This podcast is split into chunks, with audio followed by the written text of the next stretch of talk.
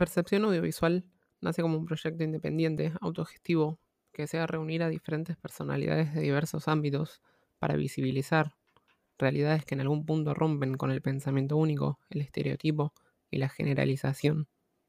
A través de los podcasts generamos un contenido alternativo, atemporal, más profundo y humano, enfocándonos en contribuir a una sociedad más amena, más diversa, más respetuosa. Buscamos ideas, experiencias, opiniones tanto de las personas entrevistadas como de las personas que nos oyen. En el episodio de hoy dialogamos con Felipe Berríos, más conocido como Broncoyote, músico chileno que nos comparte toda su sabiduría y su aprendizaje adquirido a lo largo de su vida. No solo es músico, también es profesor, y hablaremos sobre conflictos sociales, la pedagogía, el objetivo de su música, la desigualdad, el consumismo y la idea de comunidad, entre tantos otros temas para empezar? ¿Un momento histórico? Eh, pensar en algo así sin saber dónde agarrarse. Eh, bueno, no sé, si tuviera que elegir un momento histórico ahora, sería lo que pasó el 18 de octubre, la, la evasión masiva del metro por parte de secundarios chilenos quienes se organizaron no por su propio interés, no porque su propio pasaje fuera más caro. De hecho, el pasaje que se encareció, y 30 pesos, eh, fue el de los adultos. Fue la tarifa alta de los adultos. Eh, entonces salieron a defender como a la sociedad chilena, a la clase media, como no, a ellos en particular. Y esa, y esa es una visión que para la clase eh, dominante no, no, les entra, no, no, la entienden, muchos decían, pero si esto ni siquiera les afecta a ellos, como que están acostumbrados a que estemos fragmentados. Y de repente ese gesto habla de, ¿sabes qué? No, yo te estoy representando a ti. Y lo que pasó ese día fue, fue mágico porque, y dio, y dio pie a todo lo que estamos viviendo, porque, eh, claro, al tiro iba a la prensa a entrevistar a la gente que no, que no estaba pudiendo viajar en metro, porque estaba la cagada en los metros. Y la mayoría de la gente que contestaba decía, ¿saben qué? Yo estoy de acuerdo con los... Con los ellos están luchando por algo, están sacando la voz cuando nosotros no pudimos sacarla en todos estos años. Sí, yo estoy con ellos, yo los apoyo. Y pa, había apoyo, apoyo, apoyo, apoyo, de todas partes. Y de repente esto, que partió de los puros secundarios, haciendo un gesto político importante, se transformó en una weá gigante y al, viernes siguiente había más de un millón de personas en, en Plaza Italia. Después de una semana durísima. O sea, ya una, semana en que la, la, represión estuvo ahí todos los días. Yo fui el... Yo no estuve ese viernes, no, no me acuerdo por qué circunstancias. Justo no fui ese viernes, pero estuve el jueves en Plaza Italia. Era un jueves que podría haber sido como cualquier otro, pero no, estaba lleno ahí y Parque Bustamante estaba pasado a lacrimógena. Era realmente como un mundo nuevo, algo que no, no se había visto antes. O sea, como había una voz popular, una fuerza ahí, algo que estaba por debajo, que, que estaba en potencia, que, que uno sabía que venía grande, que era único, ¿cachai? Entonces, por eso hay personas, por eso la, la normalidad no vuelve, ¿cachai? No queremos que vuelva, porque es como que decimos, por más que ya no haya un millón de personas en el centro, esta oportunidad histórica no se va a perder. Y esa, esa evasión del 18 de octubre va a quedar. Em, te pregunto a vos si tenés en claro por qué haces lo que haces día a día. Eh, eh, yo hago eh, música y poesía o un trabajo artístico que involucra un, lenguaje figurado, porque a través de este me puedo comunicar de manera íntima con personas que no conozco. Y de esa forma hago comunidad y hago eh, eh, y, como contribuyo a establecer un territorio común al hablar de, mí y de mis circunstancias, de mis limitaciones, de mis vicios, eh, de mi perspectiva del trabajo, de los estudios, de, de mi sensación a veces de, de mediocridad, eh, de las cosas que anhelo. Puede parecer súper personalista, pero en realidad no lo es. pues, o sea, lo que yo he experimentado que mucha gente se, se identifica con, eh, con esas palabras. Y se, y, y se da algo mucho más profundo y duradero que el show mismo, que ya es bacán. Es bacán que la gente cante tus canciones. Por supuesto que uno contempla eso a la hora de, de elegir este trabajo. Imagínate, creaste algo en tu pieza y de repente está lo está cantando todo el mundo. Pero más allá de eso es lo que queda después, cuando la gente te dice, tú no sabes lo que significa para mí lo que tú cantáis. O sea, me lo decía, era como un carrete, ha sido después del lanzamiento. Pero me lo decía casi con, casi como con lágrimas en los ojos. Entonces, pa- yo no, no podría estar más honrado de, de eso, de que, de que pase eso. Yo creo que por eso lo hago. No, por el no porque se me reconozca eso, sino porque yo creo que es una contribución en encontrar espacios comunes, en decir no estamos solos. O, es- o esto que sentimos que nos pasa en realidad es algo que, Sí, que, conecta a la, que conecta a la gente. Y partiendo por quienes escuchan las canciones. Que se empiezan a conectar entre ellos y así, y así se devuelve a mí. ¿Y por qué crees que, que se, se, se tiende a separar y individualizar a las canciones, por ejemplo, los temas que tratan tus canciones, como puede ser, no sé, el fracaso, em, la tristeza, el volver a arrancar? ¿Por qué crees que se fomenta, eh, o sea, que eso no es popular? No, porque, no, porque mi forma de abordarlo es. Yo no hablo como portavoz, por ejemplo. Portavoz habla, habla desde lo popular, habla como representante de, de la población, Sí, eh, del poblador, digamos, es un poblador. Esa es su voz. A mí, desde chico me quisieron alejar de los barrios. Me, me quisieron. No quisieron que viera eso. Siempre estuvo ahí, siempre es mi amigo, yo creo. Eh, nunca estuve completamente ajeno. Pero claro, a mí me alejaron, yo no fui parte, yo no crecí en la población. Entonces. Entonces mi forma de hablar es más como. No es colectiva per se, ¿cachai? El verso, el sujeto, no es colectivo, eh, es individual, pero la estrategia en eso es identificar territorios comunes para personas eh, diversas en nuestro mapa. Personas que pueden ser de distintos estratos socioeconómicos, por ejemplo.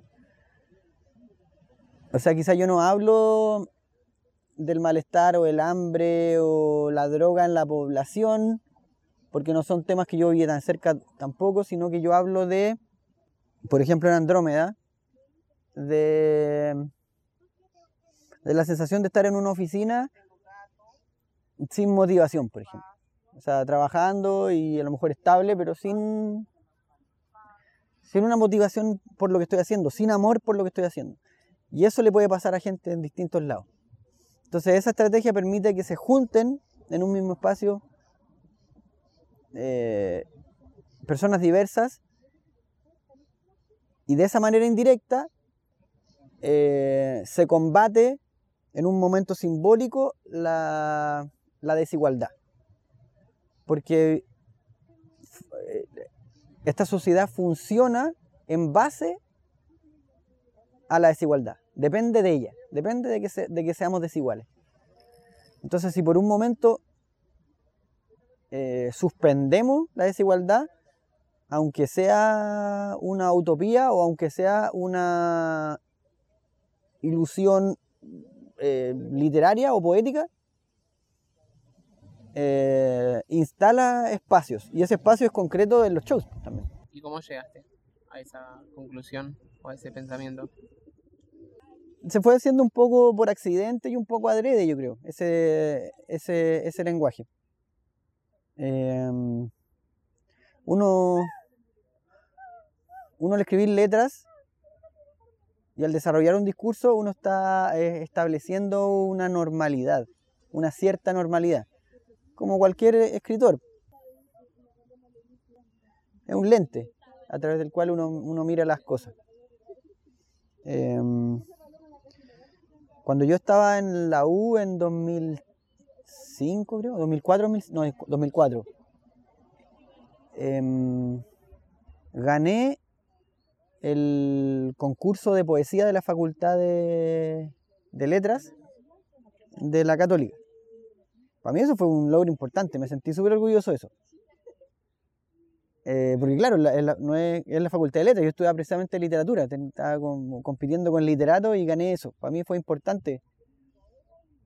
Eh, porque confirmó que yo, que ahí podía haber una vocación a lo mejor igual la tenía, aunque hubiera perdido, pero como ese hecho me tiró, me tiró mucho para arriba, ¿cachai?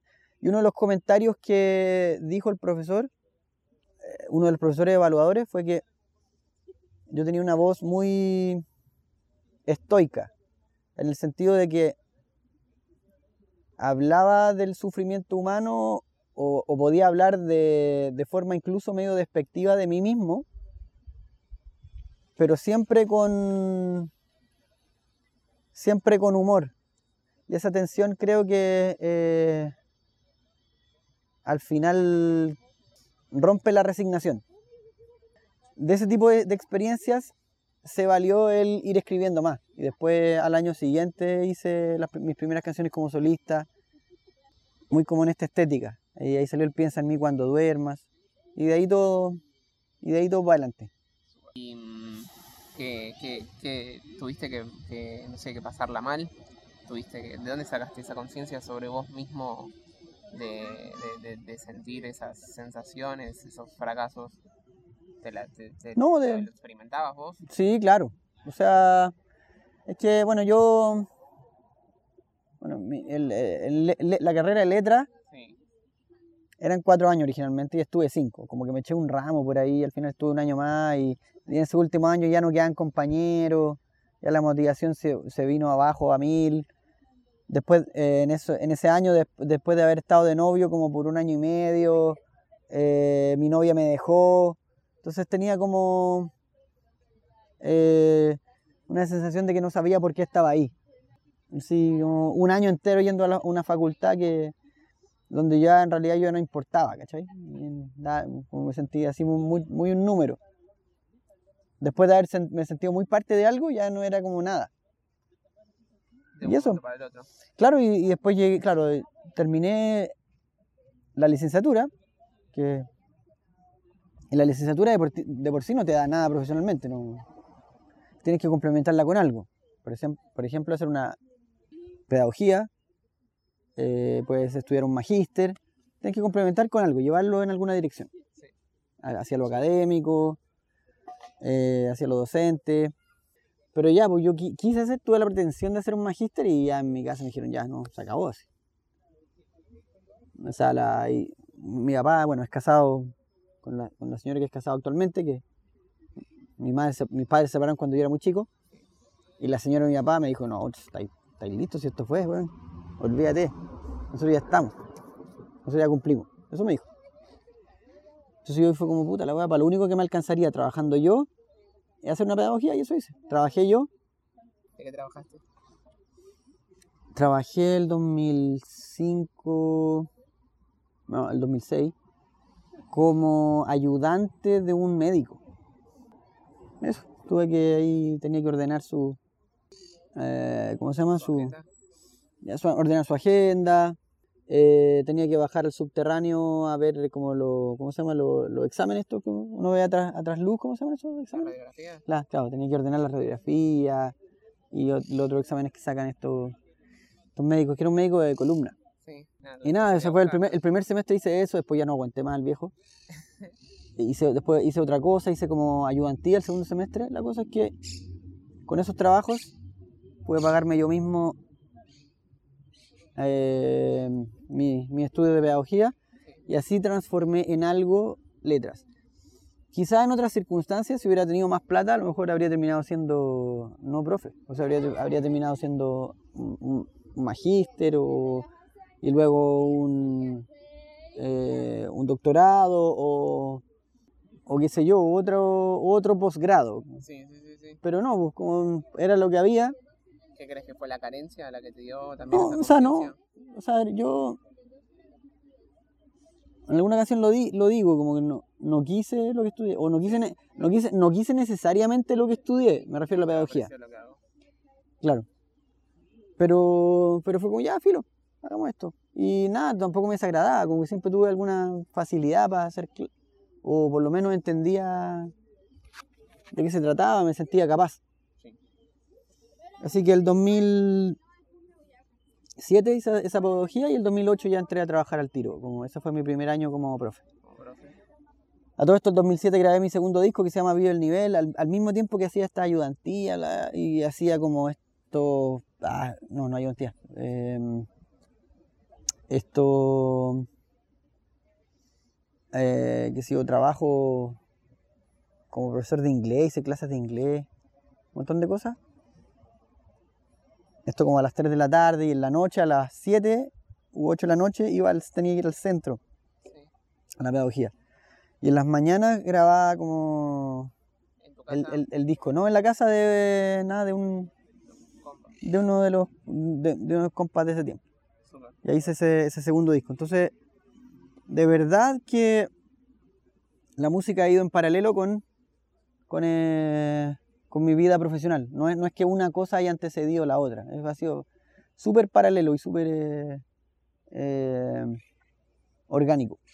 ¿Y, y sentís que la conciencia que alcanzaste después de hacer tanto esfuerzo eh, es un privilegio? Em, o sea, o sea, yo siento que efectivamente hubo esfuerzo. Creo que privilegio es justamente lo que uno obtiene de todas maneras, se esfuerce o no. Por lo menos esa es la, la noción de privilegio que termina eh, que termina como cimentándose en, un- en una realidad como la nuestra en Chile. Pero, pero en comparación a mucha gente sí me siento privilegiado. Hasta, hasta ahora estoy pagando el crédito con aval del Estado. No, no, no yo no, pagué el crédito con aval del Estado, miento. Yo pagué el crédito universitario. Hasta hoy lo estoy pagando. Sin embargo, tuve la, formación escolar y tuve la formación familiar como para entender que la universidad era un camino posible y lo hice. Y de ahí surgió un- una carrera profesional. O sea, soy profesional. Ya ser profesional ya es una escala de privilegio, que me- ya me, pone en contacto con otra gente al final. Ahora con otro mundo. Ahora bien, eh, si bien mis padres me alejaron a mí de, de lo popular, tendieron a, a que no viera eso, em, también es cierto que en Chile no, uno no, la élite uno no la toca. Sí. Uno es constantemente como ale- ale- alejado de eso. ¿cachai? Como que "Eh, hasta aquí no me llegáis. Así, así, me, así me he sentido. Y bueno, de hecho, Super Harto es como el, el tercer disco. Habla, es un disco no, un poco errático por distintas razones, por razones de producción. Como que la producción fue demasiado trabada, demasiado lenta. Eh, por las posibilidades de tiempo también, o sea, eso está enlazado con la vida. Sí. Eh, Pero el gran tema de ahí eh, fue como el tope con esa realidad. Yo, yo en esos años trabajaba en un colegio de los más caros de Chile, que se llama, que se, llama Grange, The Grange School. Y llegué ahí, y claro, estar ahí eh, es un privilegio, ¿cierto? Pero tú no entráis, como que no entráis al, al mundo del profe. Ahí se, uno empieza a, como al mundo del profe de ahí, como al- a, a esa exclusividad y espacio de los que uno no, no accede. Y eso se aprecia como en como en situaciones muy finas, muy, Sí.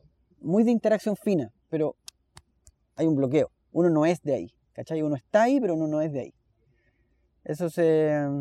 se- eh, Y, y eso también lo viví en el, en el ámbito de la cultura. Yo viví- vi- vivía, o sea, veía que había muchas bandas así, muy taquillas, no solo hip, no solo hip hop, que estaban haciendo su, que, no sé, pues que tenían su movida y su onda y, su y sus como eh, lanzamientos de, en galerías de arte y puras weas así, había como todo un ambiente muy, muy taquilla, muy hipster. Y uno estaba ahí y uno iba a mostrar el careto, pero uno, uno como que no era como, como que no era de ahí, ¿cachai? Y Super Harto como que habla de esa de esa rabia, como de esa como que un Choque.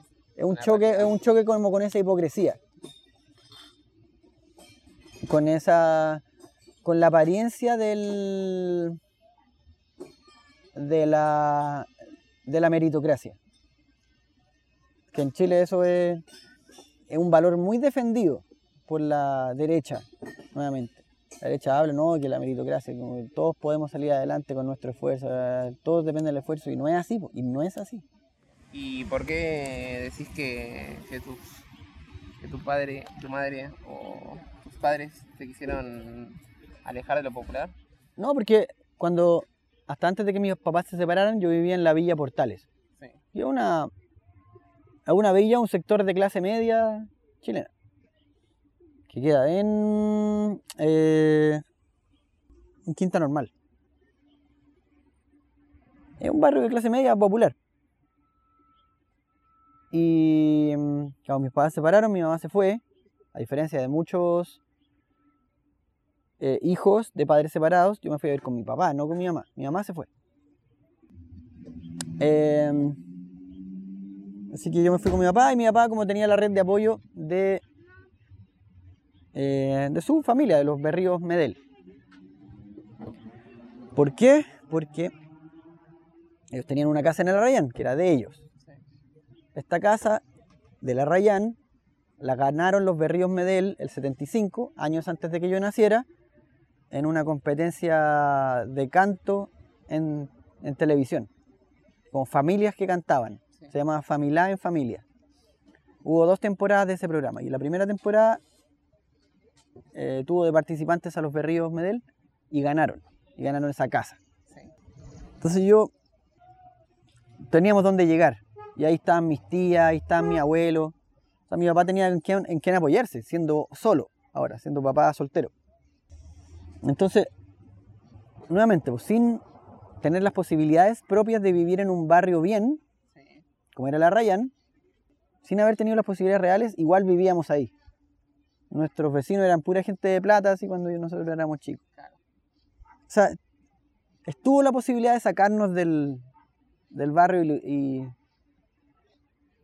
teniendo esa claridad lo hicieron. Yo no crecí rodeado como de, de mis amigos del barrio, de eso de salir a la plaza, pelucear. No, para mí no existió. Así crecieron muchos de mis amigos, sobre todo raperos. Yo no crecí así, yo crecí como en mi casa dibujando, yo era de dibujar. Y jugar con mi primo, pero puro pura diversión que tenía que, tenía que ver con, con leer y con la creatividad, con, hacer, con grabar programas de radio, eh, con escuchar música.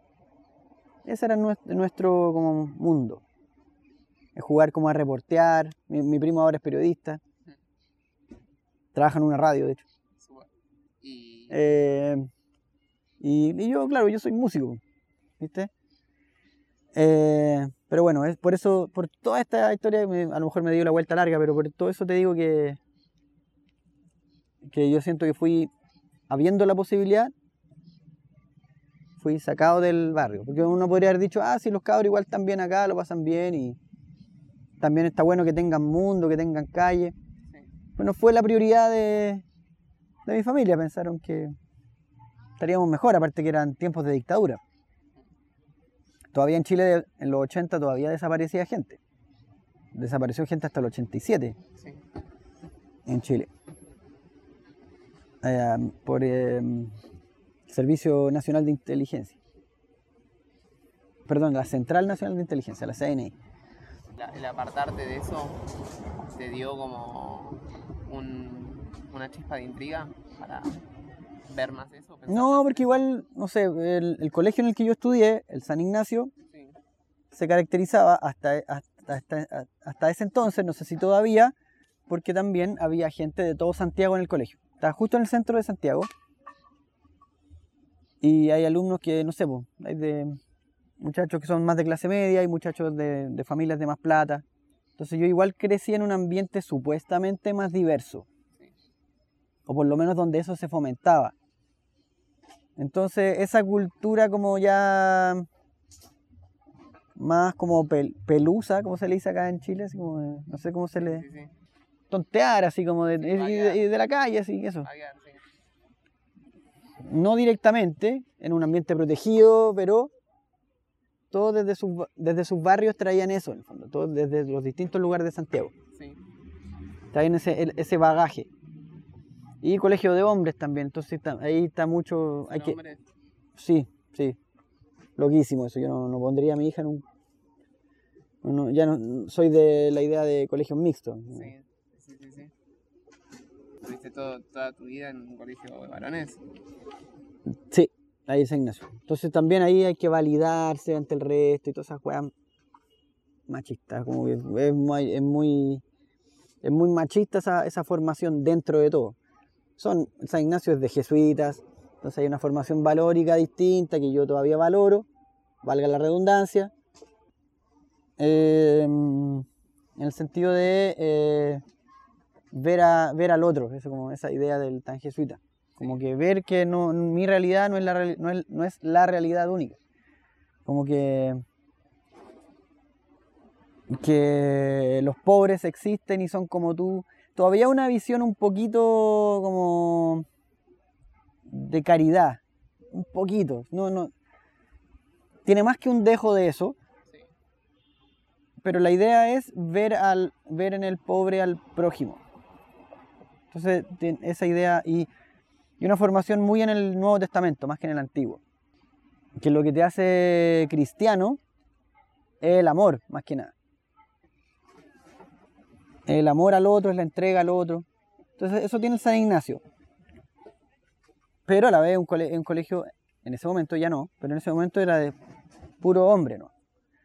Entonces, hay mucho esta weá de ser el más, más bacán, así. sí, como de reafirmar la masculinidad. Exacto, y cualquier weá. Yo era raro, yo era un weón raro. Sobre todo los últimos años de del colegio. ¿Te sentías raro o te hacían sentir raro? Me hacían sentir raro, me decían raro. Derechamente me decían raro. Y yo creo que esa, esa rareza me ha hecho. O sea, como soy, yo soy eso. Y es, la, es lo que agradezco, lo que me ha permitido ser yo al final. Em, creo que a esta edad recién, a esta edad como de los 35 para arriba, 34, 35 para arriba, Sí. como que todo eso floreció y como que valió la pena. Ser quien yo era, ¿no? Sí.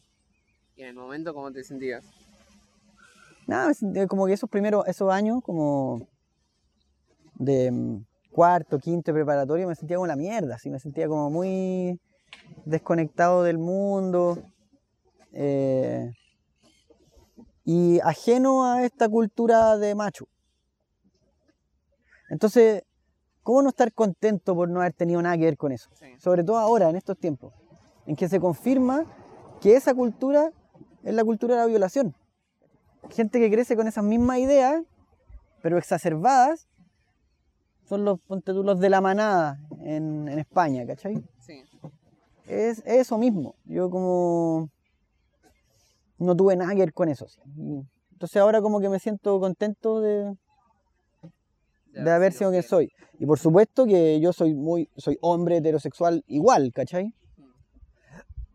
Y estoy en, en formación, no me considero deconstruido ni deconstruido para nada, pero me, pero me considero en ese, en ese tránsito o en ese camino, por así decirlo.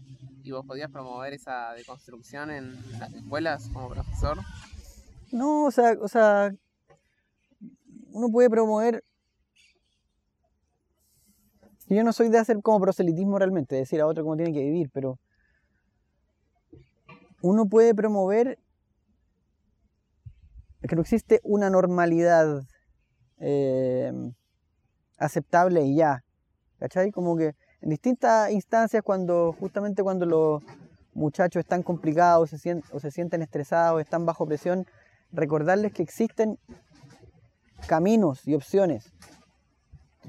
estos caminos y opciones siempre han tenido relación en esos años con lo académico más que nada, pero con eso uno puede ver ejemplificado todo en la vida también, ¿cachai? O sea, es, eso por añadidura a lo mejor ellos mismos lo pueden encontrar sin que yo se los tenga que decir.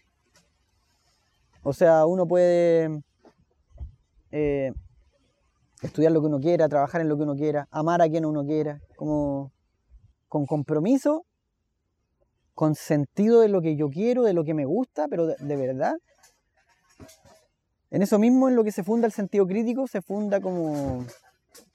En el sentido crítico se fundan tus decisiones en la vida y tu criterio. O sea, confía en tu criterio. Como que eso, eso es una weá que yo creo que, no sé si lo decía directamente, pero lo decía en mi, en mi actuar, en mi forma de, de, desenvolverme con, con los estudiantes. ¿Y por qué crees que no sé, eso no es lo que se promueve? No, pues no, no se promueve, no está a la mano el sentido crítico, no es lo que se promueve. Eh, ¿Por qué?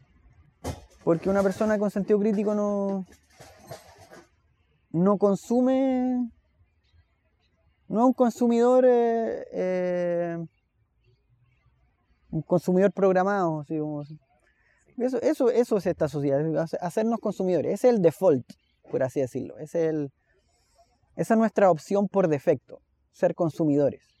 Crecer, hacernos independientes, eh, ser consumidores y de acuerdo a nuestras posibilidades como trabajadores y consumidores, tomar nuestras decisiones. Pero lo que nos guste no importa mucho. O sea, tanta gente que le da lo mismo qué música le guste. Yo escucho de todo. ¿Hay que echar a esa gente? Me carga esa gente. Como que, bueno, esa buena no es nada. ¿Qué te gusta, weón? Como qué te gusta y qué no te gusta, dilo. O si no, te van a poner una camiseta. Eh, esta gente que quiere polarizar la política, que quiere convertirlo en un yin y un yang, yo soy de derecha o soy de izquierda, yo, yo creo en la libertad, tú crees en el chavismo. Como que esa weá polarizada que nos quieren meter en Chile, nos siguen metiendo en la lógica del, del consumo. Eso creo que el sentido de crítico no, está a la mano, no es, no es, insisto, no es el no es por defecto lo que nos lo que se nos inculca.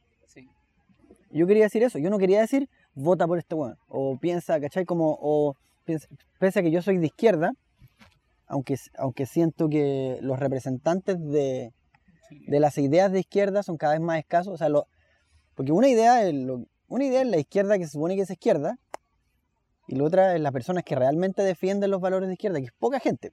¿Cachai? Sí. Bueno, yo soy más de izquierda, de ideas de izquierda. Pese a eso, yo no, no, claro, yo cada vez menos llevaba eso a la sala. No, no me parece que es, mi, que es lo que me corresponde. Pero sí me corresponde que la gente opine. Y siento que si la gente opina de verdad, tiene, si la gente se, hace cargo de su vida, normalmente gana el sentido común y gana la comunidad y gana el, y gana, y gana el pensar en mí y en el otro. Gana pensar que si el otro está bien, yo estoy bien. Y con eso me, me quedo tranquilo. O sea, si eso te significa a ti tomar ciertas decisiones, votar por cierta persona, filo, fue tu interpretación de las cosas, ¿cachai? Sí. ¿Y sentís que lo pudiste hacer? Sí, yo creo que dejé eso en, algunas, en algunas personas. Y me, me he dado cuenta con el tiempo, cuando me vuelvo a encontrar con ellas. ¿Sí? Eso me... Para mí ese es el sentido de ser profe y lo que he hecho más de menos. Sí. La interacción, por supuesto, porque uno en una clase no está frente a un bloque de gente. ¿Cachai? Esa weá es una idea que uno tiene cuando sale de... ¿Del cual? De... No, de... Perdón, de, la pedagogía. Mm. La pedagogía dice, ya tú estás frente a un curso. Uno está frente a un curso, está frente a un grupo de personas. Y cada persona es distinta y tú, eh, para bien o para mal, tienes que evaluar a cada persona considerando quién es. Entonces también, pues mi, forma de acoger esa diversidad, yo creo que eh, eso se ve. Como que el respeto de un profe por la diversidad del grupo que tiene frente. Eso, también modela actitudes. Ese tipo de cosas. Independiente de aquello de lo que, de lo que estés hablando, etc. Eso ya es un gesto. Eso ya educa, creo yo. Y la forma en que el profesor habla críticamente de lo, de lo que le parece o, o habla críticamente del contenido que está impartiendo, eso ya modela en ti tu propio sentido crítico sobre aquello de lo que tú quieres hablar. Y pero eso no es habitual. No, no ¿Por- es, ¿Y por no qué es- crees que llegaste a eso? a esa conclusión. Sí. No, pues viéndolo. Sí. No, pues era que nuestro, nuestra sensación de éxito se basa en tener weás, pues sí, es que eso ya es muy obvio, no, no quisiera caer en eso porque es como, como, ya es como lugares comunes. Pero es que es muy presente, pues es lo que es nomás. pues. Creo que uno empieza, incluso uno puede disfrutar más las cosas, incluso uno puede disfrutar más consumir en la medida que eso esté filtrado por tu Elección. elección y por tu sentido crítico real. O sea, si a uno le gusta una línea de zapatillas, si uno es coleccionista de zapatillas, si tenéis la plata para eso, vais a consumir mejor. Y cada vez mejor, porque en un momento a lo mejor te va, te va a preocupar de cómo se produjo esa, esa zapatilla, dónde se produjo, quién la produjo, eh, cuál es el impacto ambiental de eso, cuál es el impacto hídrico de eso. ¿Cachai? Se puede ir cada vez más profundo en tu, Sí, voz en tu conciencia de las cosas. Cualquiera que sea tu opción, que sea consciente. O sea, si tú vas a optar por comer carne, tienes que estar consciente de lo que significa. O sea, yo nunca te voy a decir no comáis carne, ¿cachai? Yo no me gusta hacer de esos juegos lateros, pero es que yo creo que si tú realmente sabes qué significa comer carne, te vas a enfrentar a la, a la decisión real. Y vas a ver que comer carne no es el default, una vez más, ¿cachai? No es el por defecto, sino que es una opción de mil. Y nosotros somos educados en que comer carne es lo normal y lo otro es lo alternativo. Y para mí no existe lo alternativo. Lo alternativo murió en los 90. Por eso yo me niego a decir que soy rapero, porque no soy un tipo de músico. Soy una persona que tenga un discurso. Por eso me molesta el género y por eso cada cierto tiempo digo, puta, la weá me gustaría hacer otra música. Porque es súper difícil romper con ese. con el molde de lo que se supone que es un rapero, ¿cachai? Sí, con el esquema. Con el esquema. Entonces ya está, la otra vez, bueno, una, una periodista súper buena, súper preparada. Pero hasta, una, hasta ella me preguntó, ¿y ustedes los raperos qué piensan? ¿Cómo se enfrentan? Loco, ¿por qué ustedes los raperos? ¿Quiénes son los raperos, weón? Como, ¿Por qué somos, un gran- somos una gran legión, así? Lo que estamos todos en la misma, que todos pensamos igual. No existen esos, esa- esos uniformes. La sociedad chilena, y creo que la sociedad global, debe pensarse y saberse diversa. Sí, no generalizar. Yo creo que la generalización es un mecanismo psicológico para hacer más predecible la vida, porque uno también necesita tranquilidad. Pero que no te impongan, eh, por último, que no, que, no, que no venga de afuera esa generalización y uno la reproduzca y la reproduzca y la reproduzca por generaciones. Que uno la haga de acuerdo a tu ambiente, de acuerdo a tus necesidades. Pero si entiendes que la sociedad es diversa, empiezas la, empieza a entender la necesidad de otra persona de, por ejemplo, no circunscribirse a, A tus hábitos. a tus hábitos o al, no sé, o, al- o a, o a un gé- o a los géneros binarios. Es decir, yo no soy hombre ni mujer, como que no me, no me siento cómodo en, en esa forma de entender la sexualidad y uno, y uno dice, qué chucha, ¿cachai? Como que yo crecí en un colegio de hombres, entonces crecí en un ambiente limitado en, en- en términos de, de lo posible y de las elecciones. Crecí en dictadura. Pero solo si uno entiende que la sociedad es diversa, uno dice, ahí hay, un, hay otra persona y voy a ir a buscar a esa otra persona. Y ojalá que en un punto para mí sea posible ser amigo de esa persona. No solamente es que sea alguien que está y, y un, otro, y alguien que yo miro así como un paternalismo. Es otra persona con, puta, con, con vida y con rollo igual que tú. Y eso enriquece puta, las posibilidades de la palabra, de las propuestas escénicas, artísticas, todo, ¿cachai? Sí. Generalmente el hip hop es como revolucionarios, constantemente como que responde a las revueltas sociales y, y acompaña con letras. Y tu EP fue lanzado en medio, aunque continúa, eh, de, un, de un estallido social. Em, te, te produjo dudas sacarlo, Sí, claro. re- reversionarlo, no sé. Sí, produjo dudas algunas semanas. Pero eso es sí y no, porque recordemos que en concreto el esta- estallido social se manifestó a partir del 18 de octubre. Ahora, eso fue un estallido justamente de algo que venía como en ebullición o estaba a punto de explotar por bastante tiempo. Durante ese tiempo de, en que las cosas se estaban tensionando, eh, salió Delhi, ¿cachai? Entonces, yo creo que Delhi es esa tensión expresada en una persona en su propio mundo eh, y en su propio, su propio devenir. Sí. Ya, pues después fue el estallido y claro, y nosotros más encima está- teníamos preparado un documental que mostraba nuestra experiencia en New York. Eso iba a salir todo junto con el disco, ¿cachai? Iba a salir todo más o menos al mismo tiempo. Y ahí, lo ahí menos mal que estuvimos a tiempo para pensar en eh, edi- reeditar ese material. O sea, más que reeditarlo, porque no está editado todavía, pero estuvimos a tiempo para decidir qué dejábamos en ese, en ese documental. O sea, cómo hablábamos de la experiencia y cómo lo conectábamos eh, con lo que estábamos viviendo, porque al final era un viaje mío, una situación privilegiada, Sí. si se quiere, eh, en medio de un momento crítico social. Y creo que como que al final fue conectar con, la, con el verdadero propósito de ir para allá, que fue, que fue como ir tratar de encontrar la calle, no, no hacer el viaje turístico, porque eso yo ya lo había hecho. A mí no me interesaba tanto eso de ir a los grandecitos, ya al puente de Brooklyn, bla, bla, bla. Me interesaba más ver qué pasa en la calle, cómo vive la gente. Y qué hay en el barrio, y qué pervive en el barrio, en los barrios en New York, que en los 70 permitió que surgiera el hip hop y ese mismo movimiento que tuviera su reflejo acá en, la- en los barrios populares en Santiago.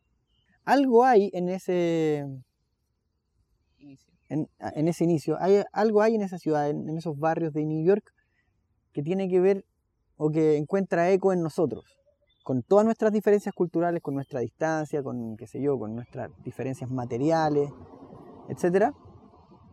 Hay una conexión. Y eso- yo, estoy convencido de que esa, esa conexión está en la está en la interacción de las personas en la calle. Y eso, como que ese, al final ese fue como el foco. Ese fue como el concepto de, de Delhi. Y, así como le, le terminé como lo terminé conectando, esta situación que es como tan particular en, en esta, en este nuevo escenario de, de crisis. Pero obviamente eh, el video y el lanzamiento no, o sea, de partida Delhi iba a salir en octubre, o sea, iba a salir no, en noviembre, a comienzos de noviembre. Sí. Pero se tuvo que postergar un mes y terminó saliendo a principios de diciembre. Eso nos dio justo un tiempo suficiente. Ahí, ahí tuvimos que valernos de intuición y tuvimos que apostar también, porque bien podría haber sido que todavía estuviera la cagada o tuviera todavía, todavía hubiera sido como imposible sacar el disco para diciembre, pero lo bueno es que fue oportuno. Todavía había crisis y todavía la hay. Pero para entonces ya era suficientemente oportuno sacar el disco y después el lanzamiento ahora el 9 de enero ya se podía mostrar el documental, ya, ya se podía hablar de esa forma y no era tan chocante, no era tan Sí. desatendido de la realidad, ¿cachai? Sino que está, hay una conexión con la realidad. Hay un diálogo con lo que nos está pasando que yo creo que tiene que ver con encontrarnos de nuevo, encontrarnos de nuevo la gente en la calle, no, no solamente valorar los espacios privados. Que la, que la felicidad no esté solamente en, en espacios cerrados, en el mall o en la casa. Lo probable. Eso eh, así ha sido, eso es lo que se nos ha vendido, pero yo creo que ahora veo probable, y no es no solo probable, algo que ha sucedido, que las personas hemos vuelto a encontrarnos en la calle, que la calle no sea solamente un espacio de paso, sino que es un espacio de encuentro, un espacio de ser nosotros, y que el vecino sea un otro como yo. ¿Cachai? Eh, y pasó que el año nuevo se... Mucha gente pasó el año, la- el año nuevo en, en Plaza de la Dignidad, como se le puso ahora. Dale. Imagínate ese nombre que, ese nombre que le puso la gente. Plaza- a la Plaza Italia le puso Plaza de la Dignidad. Ese es el nombre que le ha, la- que le ha cambiado la gente coloquialmente. O sea, estar en la calle, eh, defender quiénes somos realmente y encontrarnos, eso es ser digno. Eso tiene que ver con ser digno.